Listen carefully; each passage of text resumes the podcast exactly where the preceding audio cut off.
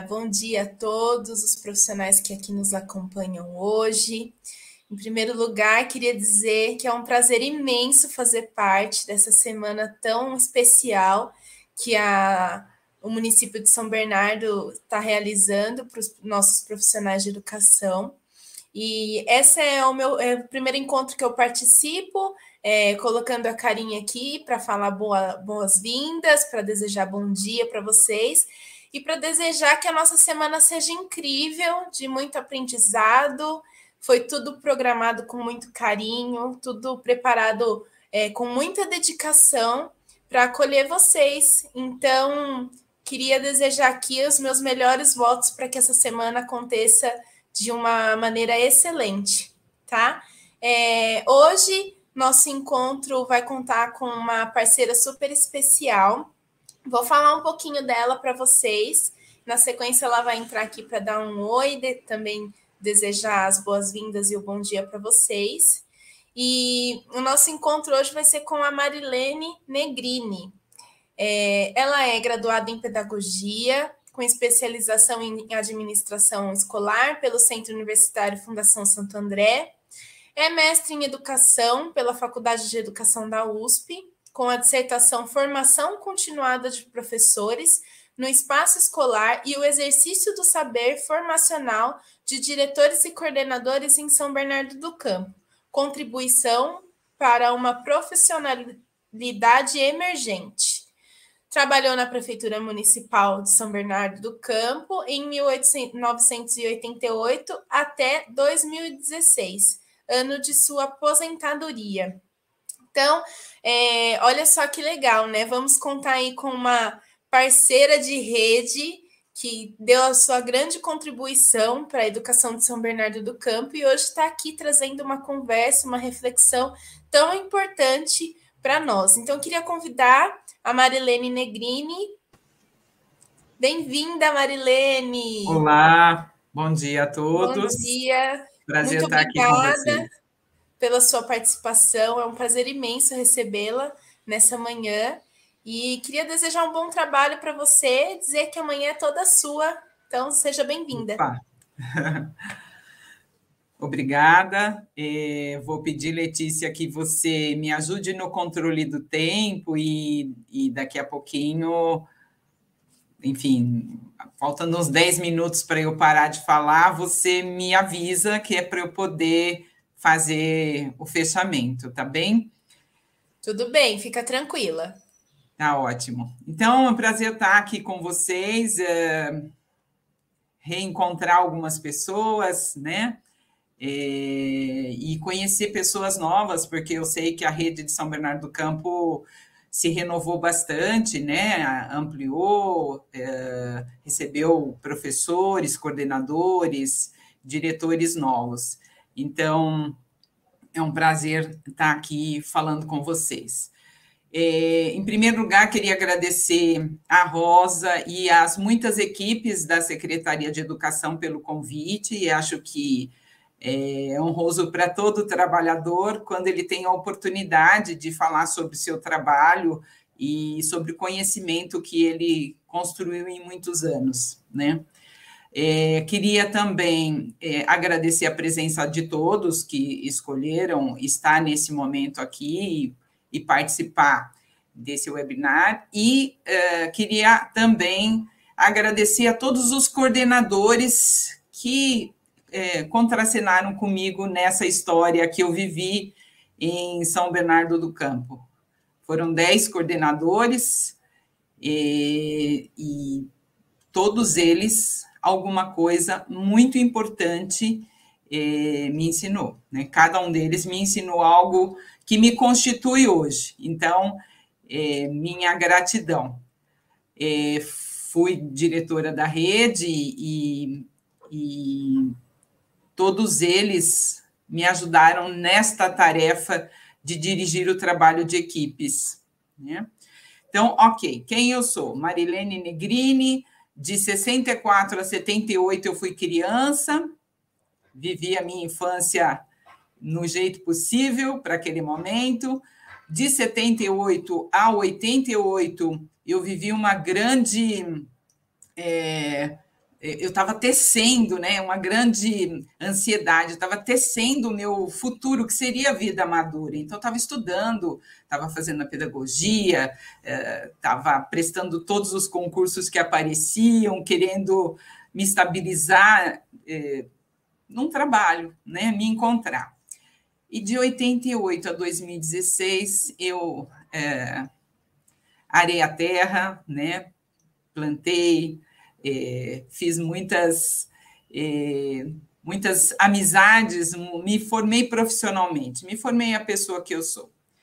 É, amizades com as famílias, com as crianças, com os professores, com as equipes técnicas, pessoas que com quem a gente trocou bastante. É, a nossa fala de hoje, ela vai Parece-me que é o seguinte: o combinado é uma hora de fala e, um, e 20 minutos para algumas questões. Eu pensei em iniciar o nosso trabalho fazendo uma leitura, faço uma exposição, fecho com uma leitura e aí abrimos para as perguntas. É, espero que, que esteja bom assim e que caiba tudo isso nesse tempo que eu tenho. Uh, Queria, antes de compartilhar a tela com vocês, eu queria falar um pouquinho que essa nossa conversa de hoje, ela vai é, é, bastante confortável é, ao encontro do que a secretária disse no dia de ontem. Ela disse rede que forma rede, né? É, isso é, é, muito a cara de São Bernardo, né? Essa fala é uma fala ótima é, que, que, que, conversa com aquilo que eu acredito, né? E a Noeli hoje disse, a Noeli disse é, médicos, governantes, biólogos, químicos, astronautas, jornaleiros, professores, é, todo esse pessoal, jornaleiros e jornalistas, uh, cozinheiros, todo esse pessoal vai passar pela nossa sala de aula. Só que eles vão estar pequenininho, a gente não vai saber que eles vão ser tudo isso. E aí que entra a nossa fala hoje para falar um pouquinho sobre o projeto. Tá bem? É nesse é, na rabeira dessas duas falas que eu queria, então, desculpe, conversar com vocês. Vou pedir a Vanessa se ela pode, por gentileza. Não, sou eu que vou partilhar. Eu já estou partilhando, Vanessa, se você puder só pôr para a gente ver.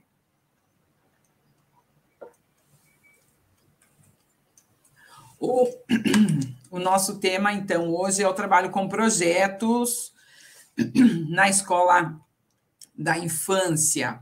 Então, falar sobre projetos é, falar sobre o que a Maria Carmen Barbosa disse hoje pela manhã, é, falar sobre o que se lança para o futuro. Né? Então, o que nós lançamos para o futuro de maneira simbólica quando a gente faz as escolhas do que trabalhar com as crianças.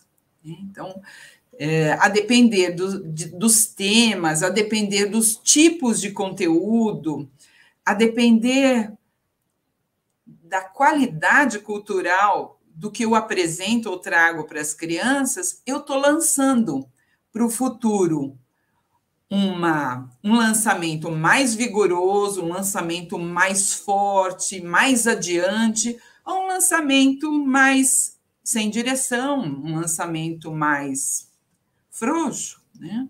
Então, é, falar sobre projeto é falar sobre uma potência deste lugar, que é o lugar da escola.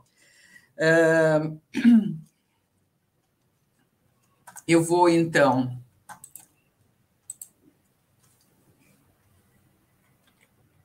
ler para vocês uh, um poema que eu acho que fala desse lançamento, fala deste percurso inesperado e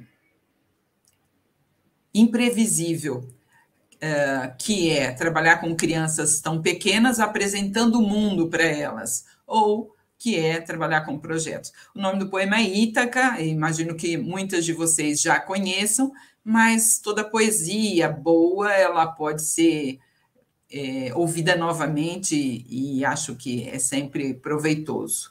O nome é Ítaca, Ítaca é um, uma praia, um lugar da Grécia, e o poeta então diz: Quando partires em viagem para Ítaca, faz votos que seja longo o caminho, pleno de aventuras, pleno de conhecimentos. Os lestrigões e os ciclopes, o feroz Poseidon, não os temas, tais seres em teu caminho jamais encontrarás se o teu pensamento é elevado, se rara emoção aflora teu espírito e teu corpo. Os lestrigões e os ciclopes, o irascível Poseidon, não os encontrarás se não os levas em tua alma, se tua alma não os ergue diante de ti. Faz votos de que seja longo o caminho, que numerosas sejam as manhãs estivais, nas quais, com que prazer e com que alegria, entrará em portos vistos pela primeira vez para, os merc para em mercados fenícios e adquire as belas mercadorias, nácares e corais, âmbares e ébanos, e perfumes voluptuosos de toda espécie, e a maior quantidade possível de voluptuosos perfumes Vai a numerosas cidades egípcias, aprende, aprende sem cessar dos instruídos. Guarda em sempre guarda sempre Ítaca em teu pensamento. É teu destino aí chegar. Mas não apresses absolutamente sua viagem. É melhor que dure muitos anos e que já velho ancores na ilha, rico com tudo o que ganhaste no caminho, sem esperar que Ítaca te dê riqueza Ítaca deu-te a bela viagem. Sem ela, não te porias a caminho. Nada mais tem a dar-te. Embora a encontres pobre, Ítaca não te enganou. Sábio assim, como te tornaste com tanta experiência, já deves ter compreendido o que significam as Ítacas. Então, nesse sentido é que eu queria que a nossa conversa fosse né, um caminho, um percurso onde a gente pudesse olhar para projetos como uma forma de, de pensar o trabalho, é, onde a gente ganha no percurso e não necessariamente só no produto. Né? Então, eu trabalho com projetos na escola da infância, eu gosto muito de, de, de analisar a etimologia da palavra, queria fazer esse percurso com vocês, né? É, e analisar essas palavras: trabalho, projeto, escola e infância, né? Infância, que é do latim infantia, infantia, fantia é fala, né? Então, in, não, não falante. Então, esse tempo da infância é, é um tempo em que as crianças não articulam ainda bem a linguagem oral.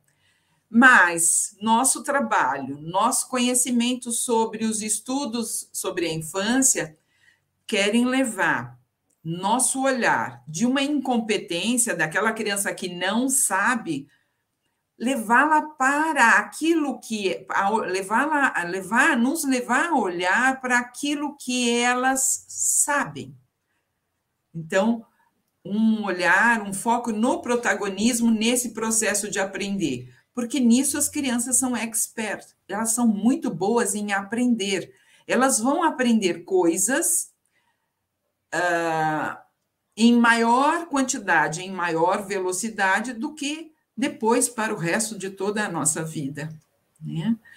Elas vão ter um volume de aprendizagem muito grande e isso atribui a elas não um lugar de não de incompetência, de não saberes, mas um lugar de competência. É neste lugar, deste lugar que a gente quer falar.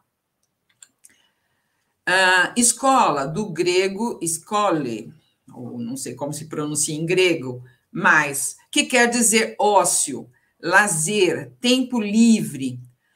A palavra escole vai entrar em oposição em ascolia, que quer dizer eh, trabalho e em contrário a anapause, que quer dizer descanso. Eu vou precisar desligar o interfone. Um minuto, por favor.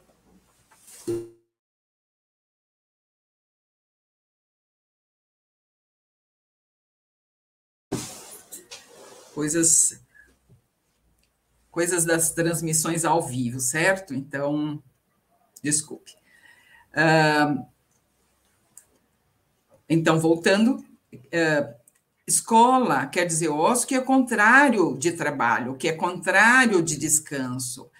O tempo do ócio não é um tempo de descanso, de dormir, é um tempo de refletir, é um tempo de pensar como as coisas funcionam, é um, é um tempo de entender como as belezas se fazem belas. Né? Então, é um tempo de estudo é, no melhor dos sentidos. Um, nós então queremos sair de um olhar para a escola como um lugar de reprodução para um lugar de criação e de invenção. É um lugar de ensinar, com o sentido do ensinar, né? Ensinar, é, apontar signos. Então, criar contextos na escola, e hoje o, a, a BNCC fala em contexto de aprendizagem, uns contextos que aproximem a criança do conhecimento humano então, eu aponto signos quando eu crio um ambiente em que esses signos estão presentes. E ela, então, interage com eles, reflete sobre eles, pensa sobre eles. E aprender, que é a tarefa das crianças, né? Que nossa também, porque estamos, estaremos aprendendo ali, é, que vem do latim ad, quer dizer junto, prende, unir, ere, era. Então, levar junto, prender junto, como a era se prende? Se prende aos muros, se prende às árvores, se prende às cercas. Né? Então, aprender é levar junto. Quando a gente vai falar de projeto, a gente vai pensar sobre isso. O que é que a gente está levando junto conosco, enquanto professores, enquanto coordenadores, e o que é que a criança está levando junto com ela, enquanto, enquanto criança que vive uma vida é, que quer muito compreender. Né? E trabalho do latim tripalium, que é um instrumento com três paus feitos para tortura. Então, num contexto em que o trabalho é entendido como uh, tarefa dos escravos, né? Então, é, a eles cabia o trabalho de fazer a, o sustento né, prover o sustento dos homens livres. Aos homens livres cabia o ócio, ou seja, a habilidade de pensar como as coisas funcionam, entender os céus, eh, as estrelas, entender as matérias, entender as, a, a, poesia, né? E a gente então quer sair deste olhar e ir uh, trazer o olhar para o que Leontiev diz, né? O Leontiev ele diz que a atividade, a ação humana é unidade molecular, e não é nada que se une ao nosso corpo, mas ela nos compõe, ela compõe o nosso corpo, o sujeito, né? É, nesse sentido, é, a vida é mediada por reflexos psicoló pelo reflexo psicológico, né? E a função, cuja função real consiste em que orienta o sujeito no mundo objetivo. Então, a atividade é o que nos orienta no mundo, é que garante a nossa interação com o mundo, né? E transforma as nossas estruturas internas. Então, o trabalho, e eu, eu gostaria muito que todos os coordenadores aqui presentes, os professores, estejam desenvolvendo a sua tarefa como uma atividade, como uma unidade molecular, ou seja, em, é, como algo que o compõe como sujeito, e não como algo a mais a fazer na vida e que não vejo a hora de terminar e parar e aposentar. Espero que não seja com esta visão, porque isso é muito triste, né? O, o que nos. Que, uh, que maravilha podermos trabalhar com algo que nos compõe, né? Que explica o nosso jeito de ser. Uh, e nesse sentido, vamos falar então de projeto. Projeto é o lançar para frente, como como é, Maria Carmen Barbosa já falou hoje pela manhã na fala dela, é, e nós então temos que pensar o que queremos lançar para frente, com que distância, com que força esse será feito esse lançamento. Uh, Para o Fernando Hernandes, eh, o trabalho com o projeto não é um método. E eu gostaria de ler esse trecho, porque ele é bem interessante. Utilizar a palavra método para projeto supõe criar a ilusão de que com isso se vai evitar a insegurança. A ideia de que o bom ensino não deixa nada fora do controle do professor e, e do planejamento educativo e que garante que cada aluno aprenda o que a normativa oficial e o plano previsto assinalem. Então, ele diz: não posso usar projeto como método, porque não é isso que vai acontecer. Não vamos ter controle de tudo. Vamos trabalhar com dois conceitos, como diz Vygotsky, é, ruptura e continuidade. O tempo todo vamos trabalhar com essa alternância quando a gente pensar em projeto. Né? É, para o Fernando Hernandes, o trabalho com projeto é então, se não é um método, é o quê? É um princípio, um modo de conceber o ensino. Então, um modo de olhar esta relação que vai se estabelecer com as crianças. Uh, para o Fernando Hernandes, ele resume em nove aspectos importantes para olharmos se a gente pode mesmo batizar algo como projeto ou não. Então, primeiro, surge de um problema real e concreto no cotidiano das crianças. Então, é um problema que as crianças têm que lidar, essa temática que eu estou trazendo, ou é uma escolha que é alhe totalmente alheia é, é, ao que as crianças é, pensam, sentem e fazem. Né? Segundo, o professor se põe como aprendiz e não como especialista. Então, ele não vai dar aula, ele não vai explicar coisas, ele não vai pôr as crianças sentadinhas em roda, em roda e vai ensinar como funciona determinada é, questão, seja é, o nascer e o pôr do sol, seja é, como se trabalha com a argila, como se deve pintar com um determinado material ele não vai ensinar nesse sentido de ficar dizendo como as coisas são, mas ele vai criar contextos para que as crianças possam exercer a pesquisa e, a, e, interagir com esses materiais, com esses contextos. E ele vai ser aprendiz, porque ele vai buscar entender como aquilo que ele está trazendo para a sala pode ser apresentado de uma forma mais concreta, é, como ele vai fazer relações mais amplas e abertas com outros elementos da cultura que não aquele, só aquele foco, naquele, naquela circunstância. E ele vai, ele vai aprender muito sobre o tema, ele vai aprender muito sobre as crianças e ele vai aprender muito sobre si mesmo. Se não tem aprendizagem, não é um projeto, era outra coisa, menos projeto. Estabelece conexão conexões entre ideias, fugindo das verdades soberanas. Então, um projeto é algo que vai ligar, que vai fazer link com, dif, com diferentes uh, esferas uh, da vida, né? do conhecimento, da existência. Então, eu vou falar de voo, eu, eu tenho que falar de leveza, eu tenho que falar de pensamento, de sonho, que são coisas que voam também. Uh, eu vou falar sobre sobre ar, sobre espaços onde se pode voar. Mas eu não vou falar nada. Eu estou dizendo que vou falar, mas eu não vou falar nada. Eu vou criar contextos para as crianças possam estar pensando sobre isso. Cada percurso, cada projeto é singular. Então, não tem como pegar o projeto que eu fiz o ano passado com, as, com a turma e trazer para aplicar esse ano, porque afinal o projeto foi tão bonitinho, foi tão bacana, deu tão certo. Não.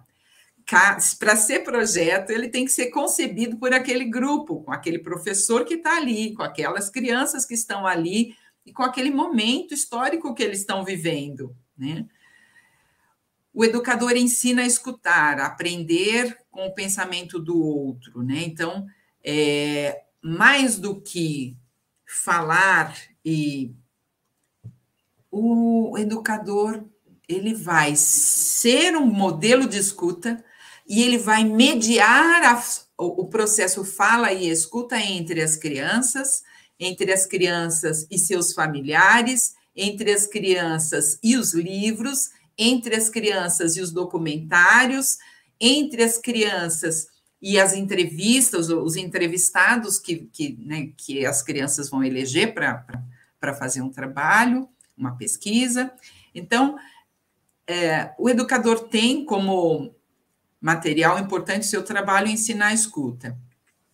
As formas de ensinar são várias. Então, as muitas linguagens precisam estar sendo é, trazidas para a sala de aula.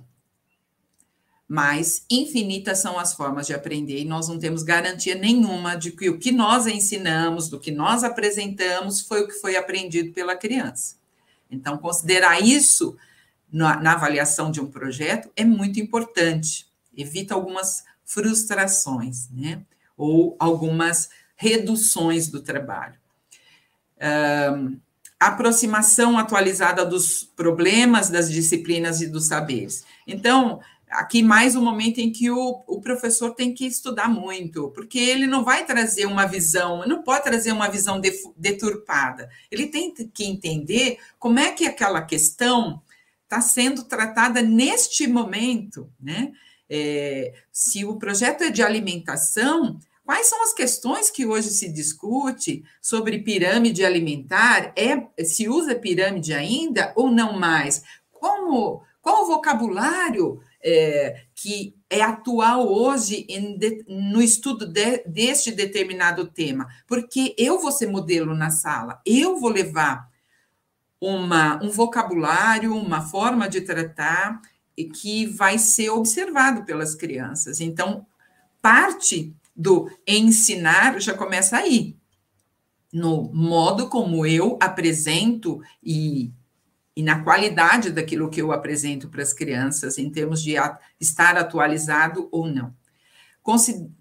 O projeto considera todos os alunos capazes de aprender e ele então cria canais para isso. Então, ele é autista, a criança tem um pensamento mais lento, a criança tem algumas dificuldades é, de relacionamento. Então, todas as crianças são capazes de aprender. E eu vou criar canais, então, para que essas crianças que eu percebo uh, que têm um modo diferente de funcionar, considerando que todas têm modos diferentes, mas é, diferente do que eu consigo dar conta, eu vou ter que pensar em formas para tornar é, este conhecimento também acessível e ao diálogo destas crianças, né? A capacidade dessas crianças interagirem com esse conhecimento. Valida também a aprendizagem por meio do fazer, fazer manual e da intuição. Então, eu não fico só na repetição de conceitos corretos, eu não fico só na linha dos raciocínios da lógica formal, mas eu também uh, acredito, proponho projetos para que as crianças tenham experiências físicas concretas com os materiais e possam aprender deles, aprender com os materiais. Né?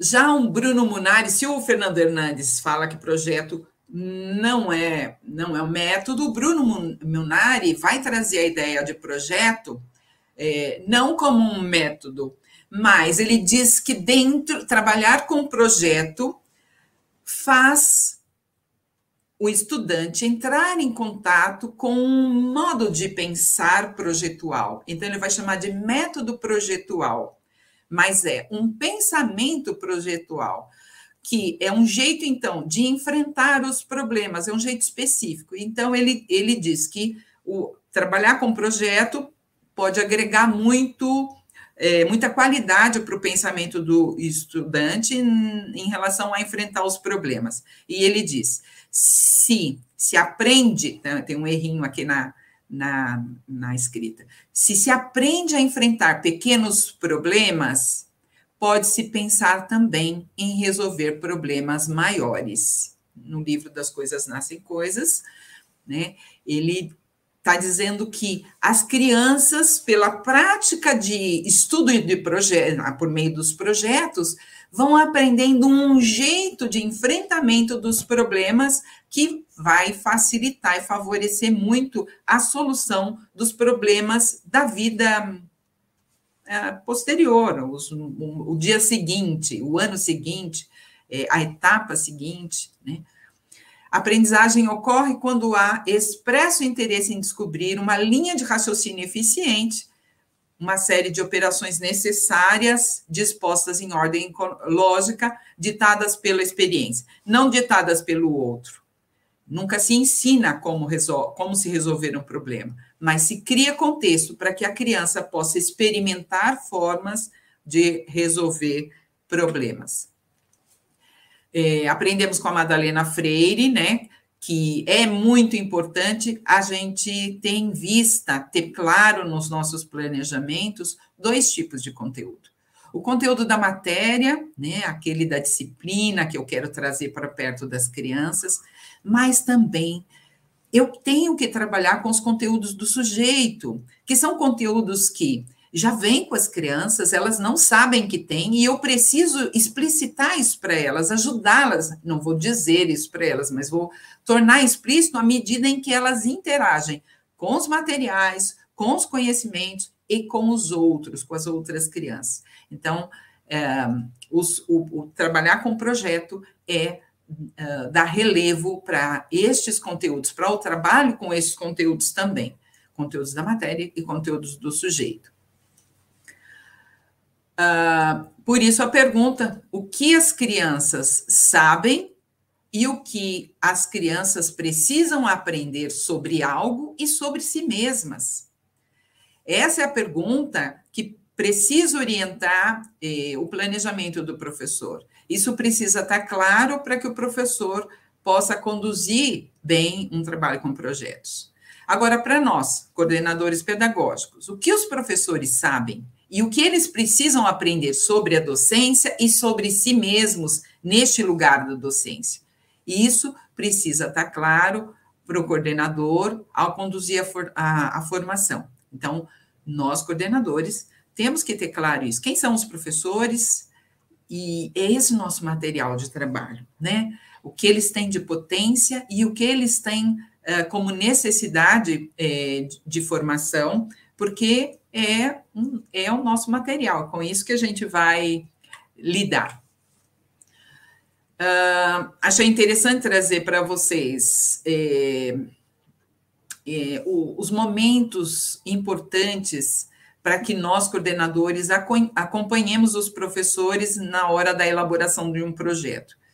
Eu, eu, eu que fiz essa escala, né? Então, essa, essa essa, essa escala gradual. Momento de inspiração. É muito importante nós criarmos também contextos que ampliam o repertório dos, dos professores, né? Nós, é, o quanto nós trazemos para os momentos de HTPC, para os espaços, para as paredes da sala dos professores, para as paredes da escola, é, aspectos da cultura que podem ajudar na inspiração para bons projetos. É, então, repertoriar os professores, é, ajudá-los a ter bons pontos de partida, né, para criação de, de projetos criativos e, e potentes. No momento da elaboração do mapa conceitual, por quê? Porque o mapa conceitual, fazer o um mapa conceitual, é aquele momento que em Reggio Emília se, se diz de prefiguração, né? onde se amplia todas as possibilidades, por quais caminhos a gente pode andar com este tema, para resolver este problema, que por, por que lugares nós vamos passar com as crianças, quais são as possibilidades, né? Então, o mapa é sempre um desenho de possibilidades podemos estar próximos dos professores no momento do planejamento. Por quê? Porque, uh, feita toda a inspiração, feito todo o desenho de possibilidades, eu preciso escolher caminhos, né? Eu preciso fazer previsões. Que trajetos eu vou fazer. E, e neste momento é importante que o, o coordenador ajude é, o, o professor a não perder a criança de vista. Né? Este modo de funcionar, que é o da infância, de vista. Né?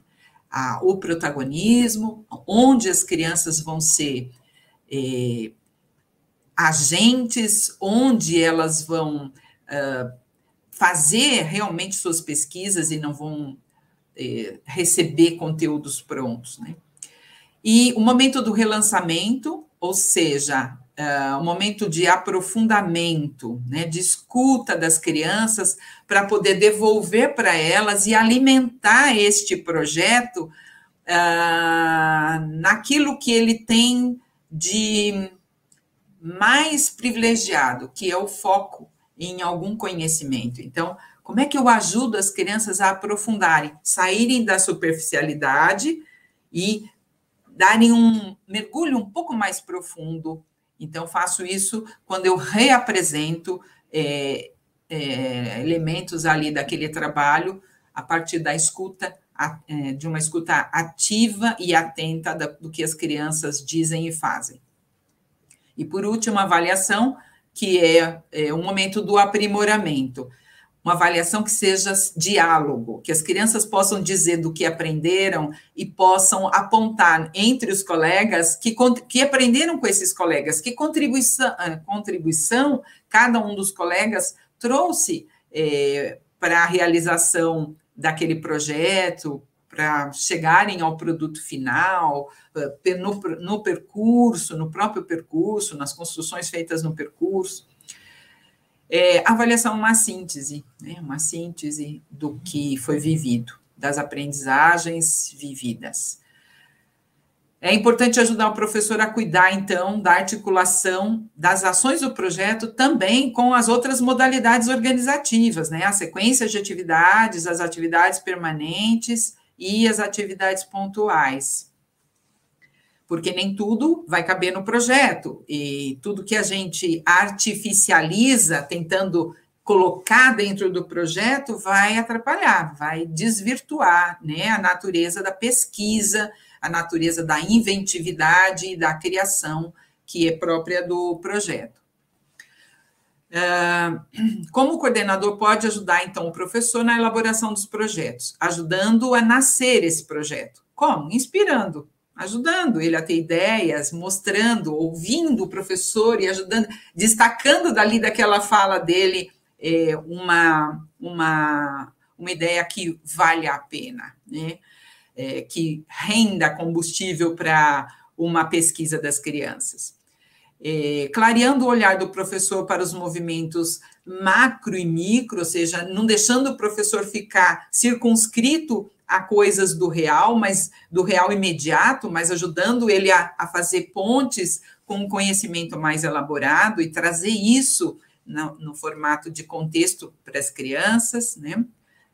É, ampliando a pesquisa do professor, não deixando ele ficar numa pesquisa reduzida, focada demais, ajudando a escrita autoral desse professor, todo professor precisa escrever sobre sua prática, precisa escrever, redigir seus projetos, precisa redigir bem é, seus relatórios e falar bem sobre a sua a prática e as aprendizagens das crianças.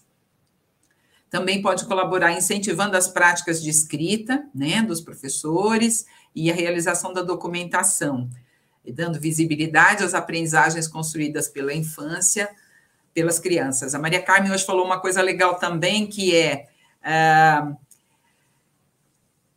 as aprendizagens da infância não são simples, elas são complexas. Mas aos olhos do senso comum parece tudo muito simples. Ao professor cabe então tornar isto visível, tornar essa complexidade visível, e ele faz isso por meio da documentação.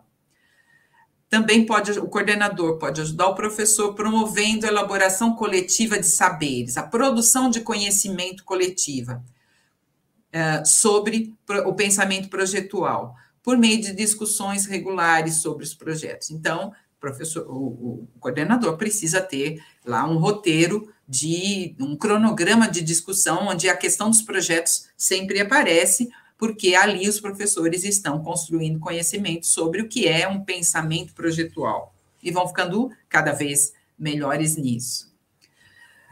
Dar visibilidade, né? Então, o que é documentar é criar evidências, é escolher, selecionar evidências e conseguir expressar a sua interpretação, interpretação profissional do professor. O professor interpreta o que está acontecendo em termos de aprendizagem com aquela criança e torna isso visível nas paredes, nas pautas, né, que ele vai é, construir junto com seu coordenador, junto com seu auxiliar, para é, acompanhar o desenvolvimento das crianças e poder, com esse material coletado, nutrir os relatórios semestrais, os portfólios, né, ajudar os professores a construírem esses portfólios que vão registrar a trajetória dos grupos, os ganhos, o conhecimento e as competências desenvolvidas. Um destaque: não que o portfólio não se preocupe com a cronologia das ações. Primeiro fez isso, apresentei assim, daí as crianças fizeram isso, mas com uma se esteja que o portfólio esteja ocupado em construir uma narrativa que conte dos processos de aprendizagem. Porque ele se torna um documento para ser lido pelos pais, para ser lido por outros educadores, para ser lido por outros profissionais interessados na, no, no, no, modo de pensar das crianças pequenas. Né? E, por último, é, que ele ajude os professores a pensar em bons títulos para os projetos, títulos que sintetizem a expectativa do percurso que se quer fazer com aquela turma. Né? É, nesse sentido, eu vou fazer a leitura, queria fazer a leitura para vocês deste livro uh, do Bruno Munari, uh, que acho recomendo que todas tenham, desculpe, do Gianni Rodari, não é do Bruno Munari, do Gianni Rodari. É, o que é preciso, esse é o nome do livro, e eu vou lê-lo, na verdade, é, vou pôr a tela aqui para que vocês possam acompanhar as ilustrações, porque eu acho que é complicado. Eu gosto muito de fazer a leitura com o livro na mão, mas eh, via tela isso acaba se tornando complicado. Então, o livro diz: o que é preciso? O que é preciso para uma mesa? É, então, é, o livro é valiosíssimo porque a, a figuração as imagens elas são construídas com materiais diversos, é muito rico olhar para cada detalhe como foi feito. Então, mais do que a imagem inteira, né, global, é, tem recursos, ele usa recursos é, geniais nos detalhes, né, para compor esse global. Então, o que é preciso para uma mesa? E aí ele diz: a madeira, que ótimo. Mas e o que preciso para a madeira? A árvore. E o que preciso para a árvore? A semente. Mas e o que eu preciso para a semente? A fruta. E o que eu preciso para a fruta. Eu preciso da flor. Então, para uma mesa, o que é preciso para uma mesa? É preciso uma flor. É isso. Uh, eu quero agradecer a todos. Eu acho que agora é um momento uh, da gente conversar um pouco, ver com as meninas se temos perguntas, né? Uh, porque aí a gente pode uh, continuar a conversa a partir das perguntas que as pessoas tenham trazido. É, só uma última coisinha. Este livro, eu escolhi este livro para leitura porque ele descortina um longo processo, né, um longo processo da flor até a mesa, e ele transforma isso numa síntese para uma mesa, uma flor. E às vezes os títulos dos projetos fazem isso. Eles captam a essência e se transformam é, em uma, num enunciado potente. Não se trata só de pôr nome bonitinho nos projetos, é só isso que eu queria dizer. Tem uma potência e um conteúdo rico ali. Letícia, o que temos de perguntas? É Olha, temos... Marilene, em primeiro lugar, que delícia de conversa que, que você nos trouxe, com uma reflexão muito assertiva e objetiva. Então, em primeiro lugar, eu queria agradecer é, a sua contribuição para a nossa Semana de Educação. E eu acho que a experiência que nós estamos tendo na Semana de Educação é um grande leque desses grandes trabalhos, né, que vem sendo realizado em nossa rede. É, é. Tem muito potencial em todos os trabalhos que nós recebemos. E enquanto eu te ouvia, é, eu pensei aqui, e eu gostaria de dizer isso aos coordenadores, aos professores que estão nos assistindo, que eu acho que o grande, a grande oportunidade que nós temos, em qualquer oportunidade, na verdade, que nós temos de compartilhar sobre o nosso trabalho, pode contribuir grandemente para a vida de outro professor. Então, assim, incentivem né, a, a, o compartilhamento mesmo dos trabalhos realizados entre os professores, em oportunidades de, de palestras, oportunidades de inscrever esses trabalhos em, outra, em outras instâncias, né? Para que isso se espalhe. Eu acho que é, por meio do compartilhamento do trabalho, que também se tem ideias, que também a gente vai adquirindo experiência e segurança para mostrar sobre o que nós fazemos sobre os projetos, né? Então, queria, é, não sei se você quer falar alguma coisa em relação a isso também. É, eu, eu não tive oportunidade ainda de entrar nessa partilha, né? Vou ver se nos próximos, né, no dia de hoje, à tarde e amanhã, se eu consigo entrar na partilha dos, das experiências, dos projetos, para eu ver como é que está a rede, né? Porque Sim. eu saí em 2016 e não tive mais é, muito contato, mas é, acho que, que é isso mesmo Uh, às vezes os professores ficam preocupados: será que eu tenho um bom projeto? Como será que eu começo? E, na verdade, depois que a gente começa, as crianças vão nos ajudando, eles vão devolvendo, eles vão contribuindo, eles vão trazendo elementos para nós. Sim. Então, eu acho que é, começar com as crianças a gente aprende. E quando a gente partilha com outros educadores, eles também respondem para nós, eles também devolvem coisas e a gente também aprende quando partilha, né, os projetos que fizemos. Sim.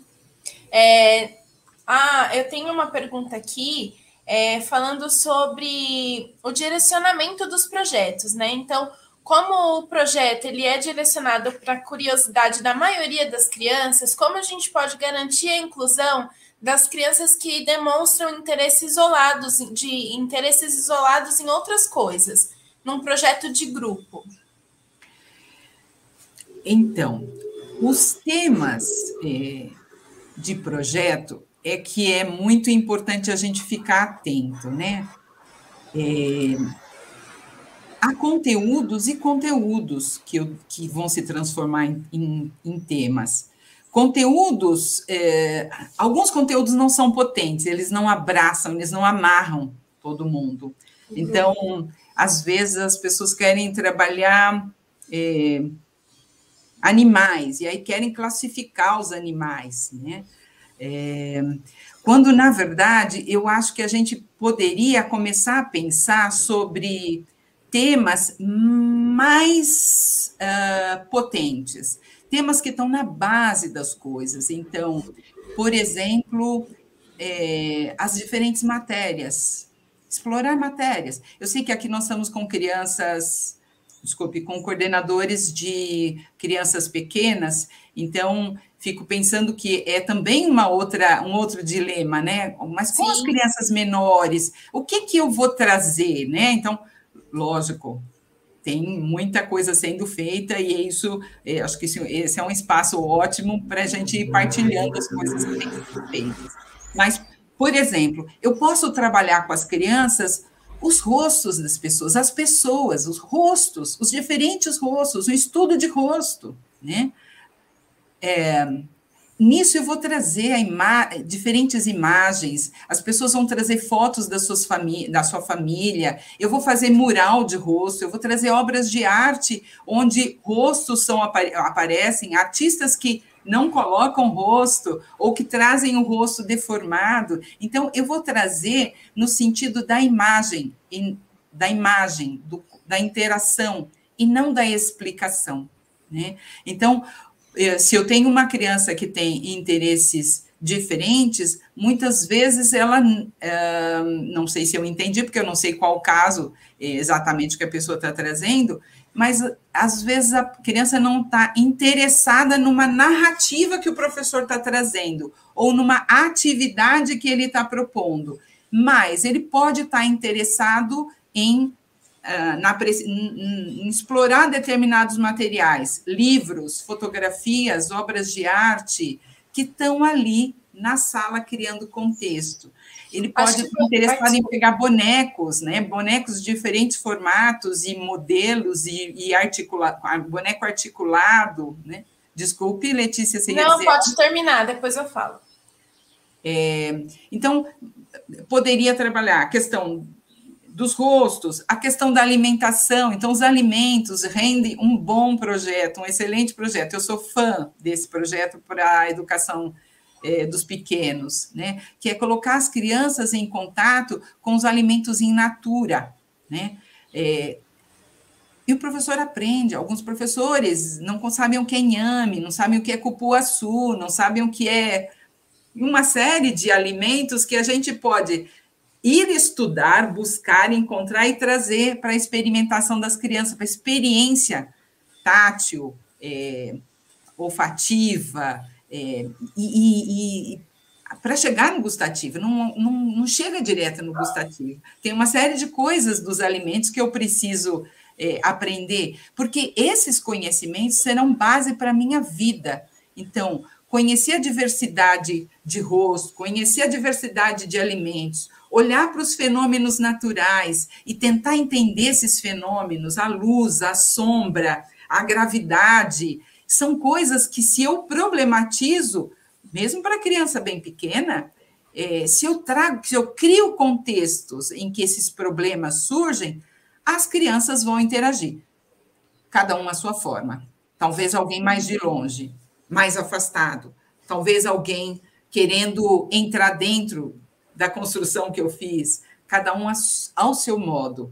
Mas nós temos que, por isso que o Fernando Hernandes diz que para algumas pessoas essa ideia do método, elas é, do projeto como método, querem encaixar nessa coisa do método, porque quer que todo mundo faça do mesmo jeito a mesma coisa. E, e isso não cabe. Para a solução de um problema, se todos estiverem pensando do mesmo jeito, não terá solução em muitos casos. É a diversidade que vai ajudar a achar caminhos, né? Então, que bom que nós temos uns meninos que não se interessam muito pelo que a gente propõe, porque eles nos obrigam a pensar abordagens novas, interações uhum. novas, caminhos novos, materiais novos, temas novos, né? Isso proporciona também é, o envolvimento de todos, né? Então, eu acho que pode o interesse inicial ele pode até partir de um grupo específico, mas à medida que o trabalho vai se desenvolvendo, né? E eu não sei é, se isso cabe também para sua fala, mas eu acho que trazer um pouquinho das vivências pessoais também dos alunos, né? Dos conhecimentos prévios também proporciona isso, a questão do acolhimento do que, daquilo que o aluno traz e o envolvimento também na, na, na temática que o grupo trouxe, né? Eu acho que isso ajuda bastante. Sim. E, é, e essa questão do conhecimento falar. prévio, eu acho que é muito importante a gente saber o que as crianças sabem quando você propõe materiais para eles lidarem. Então, eu proponho, eu crio ambientes e eu fico na escuta para ver o que é que vem. E quando eu digo escuta, não é só do que eles dizem. Sim, eu vou estar tá lá com a, meu, com a minha cadernetinha anotando o que eles dizem, mas principalmente olhando o que eles fazem e como eles fazem. Como é o manejo, qual é a combinação desses materiais, fazem combinações, qual é a ação com o material, é lançar, é pisar, é subir em cima, é tentar encaixar, qual é a qual é a ação que as crianças fazem? Então, eu anoto a ação. E aí eu volto nisso para pensar como é que eu amplio esse, essa relação que a criança está tendo com esse material. Eu amplio trazendo novos materiais, mudando eles de posição, fazendo novas combinações. O que, que eu faço? E diante desse contexto, Marilene, o próprio aprendizado se dá entre eles ali também, né? Da mesma forma que nós trouxemos aqui o compartilhamento dos professores, eu acho que esses momentos em que a gente escuta os alunos e, e, deixa que eles vivenciem ali a experiência, eles também acabam aprendendo um com os outros, né? Sim. Eu acho que a gente se colocar lá na frente ajuda muito, né? A gente vai querer, é, né, como a Noeli disse, o médico os médicos passaram pela nossa sala. A gente vai querer médico que não goste de inconvenções, que, que não goste de trabalhar em equipe, que não goste de trocar, de contar sua experiência, de ouvir a experiência do outro? A gente vai querer esse tipo de médico? Ou a gente vai querer médicos que saibam escutar, que gostem de compartilhar, que, um, que façam experimentos novos, que fujam da regra e digam, não, eu quero, eu não quero, isso para mim está posto, eu quero testar de uma outra forma, porque eu estou seguindo um estudo tal. Então, é, se a gente quer isso, a gente vai ter que trazer isso para a sala dos pequenos, né? Vai ter que trazer isso para o nosso jeito de propor os projetos. E isso significa incentivá-los, ajudá-los a e o Fernando Hernandes diz: ensinar a escutar, criar esta condição na sala, ajudá-los a fazer, a, a, escutar o outro, porque pensando, né, na questão que eles, na casa deles, eles são escutados, né? Chega aqui, a escola é o primeiro lugar público, onde eu vou interagir com o universo público, eu tenho que ouvir o outro, o direito também é do outro, né? Então, é, é, é, eles não vão fazer sozinho isso. Eu preciso de um professor que ajude, a, que medie essa, essa, esse comportamento, essa conduta diferente de escuta e de exposição. Ótimo, vamos lá, Marilene. Temos mais uma pergunta aqui. Considerando a importância da escola oferecer ampliação cultural, o professor pode lançar um tema de interesse dele? Sim. Se, eu, eu sempre pergunto, o que faz, eu sempre, quando estou trabalhando com os professores, eu pergunto, uh, o que faz brilhar seus olhos? Porque o que faz brilhar seus olhos, ai, eu adoro bordado, hum, entendi. Não quer dizer que você vai ensinar a bordar. Pode ser, você pode até trazer uh, possibilidade de trabalhar com juta, com linhas e lãs, mas significa que se você trouxer esta habilidade humana para dentro da sala, você vai ser feliz ali e você vai ensinar as crianças um jeito de olhar que ela só vai ver em você, no brilho dos seus olhos. Então, se eu gosto de bordado, e eu vou trazer obras de arte, obras, é, alguns modelos de bordado, diferentes linhas, dif arames, uh, diferentes uh, materiais, diferentes cores para serem trançados dentro da sala. Eu vou trazer os ninhos que são trançados, ninhos de passarinho.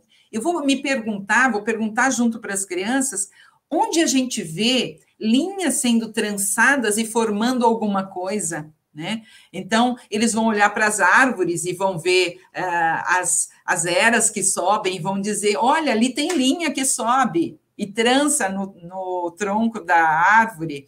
É, eles vão olhar para, enfim, para os cabelos e vão dizer: olha, eu trancei, a minha mãe trançou o meu cabelo, trançou o cabelo da Lídia.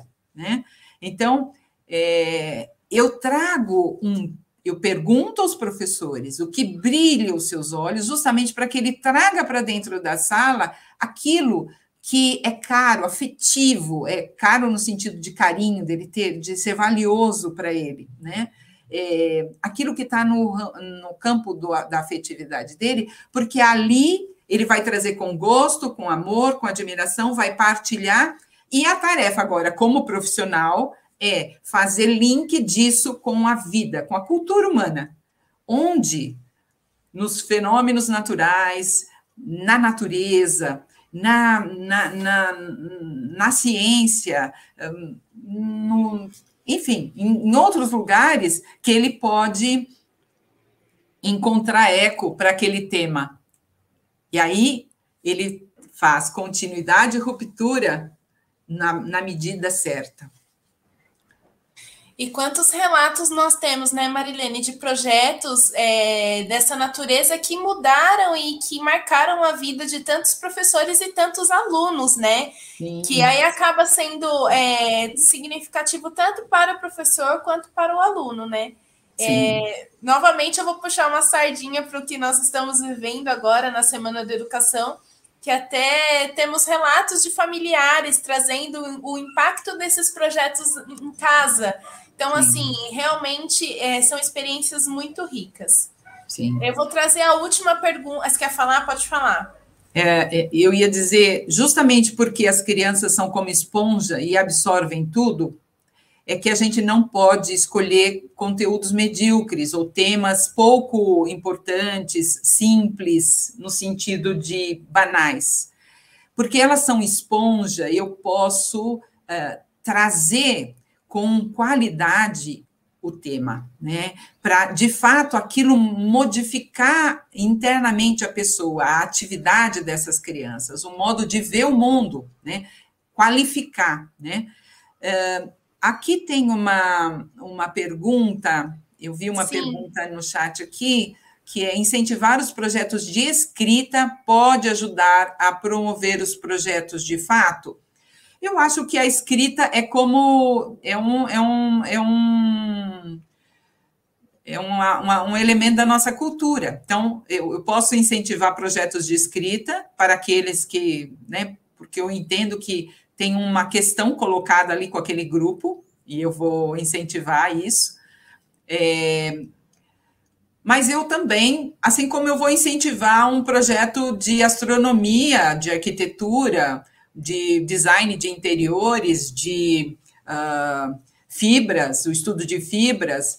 Também vou eh, estudar ah, as tecnologias, os ganchos, alavancas. É, ou seja, o universo cultural humano é imenso.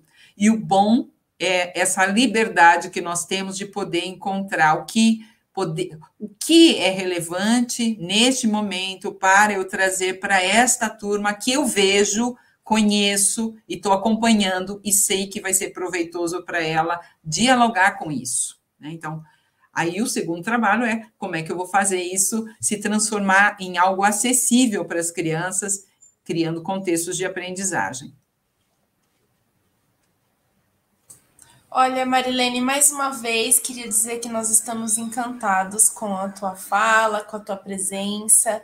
Na quinta-feira nós teremos o prazer novamente de nos reencontrar. Então, é, queria dizer aos profissionais que estão nos assistindo que se é, gostaram, que se acham que algum colega tem que assistir, a Marilene volta com a gente na quinta-feira.